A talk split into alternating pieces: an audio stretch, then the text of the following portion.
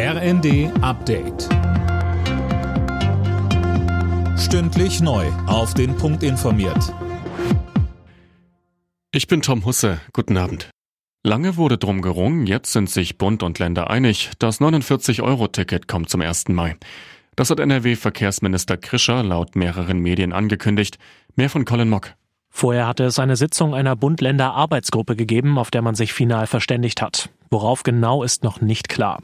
Monatelang wurde über das Ticket diskutiert. Knackpunkt war vor allem die Finanzierung. Mit dem Deutschland-Ticket sollen Zugreisende dann für 49 Euro im Monat bundesweit den Nahverkehr nutzen können. Ganz in trockenen Tüchern ist der Start aber noch nicht. Es fehlt noch die Zustimmung der EU-Kommission. In Deutschland ist heute Holocaust-Gedenktag. Der Bundestag legte bei einer Gedenkveranstaltung den Fokus in diesem Jahr auf die Verfolgung sexueller Minderheiten durch das NS-Regime.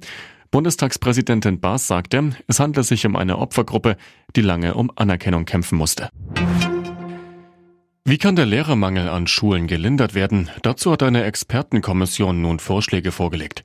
Sönke Rülling, das größte Potenzial sehen Sie bei den Lehrern selbst. Ja, denn viele haben ihre Arbeitszeit verkürzt und wenn man diese Teilzeitarbeit begrenzen würde, dann könnte das den Lehrkräftemangel spürbar lindern, so die Kommission. Außerdem empfehlen die Experten, dass ausländische Abschlüsse leichter anerkannt werden und pensionierten Lehrkräften das Weiterarbeiten schmackhaft gemacht wird. Lehrergewerkschaften kritisieren die Empfehlungen allerdings. Damit werde der Druck auf die Lehrkräfte nur noch erhöht, heißt es vom Deutschen Philologenverband, und das werde zu mehr statt weniger Unterrichtsausfall führen. Der schwindende Pessimismus der deutschen Wirtschaft macht sich auch auf dem Arbeitsmarkt bemerkbar.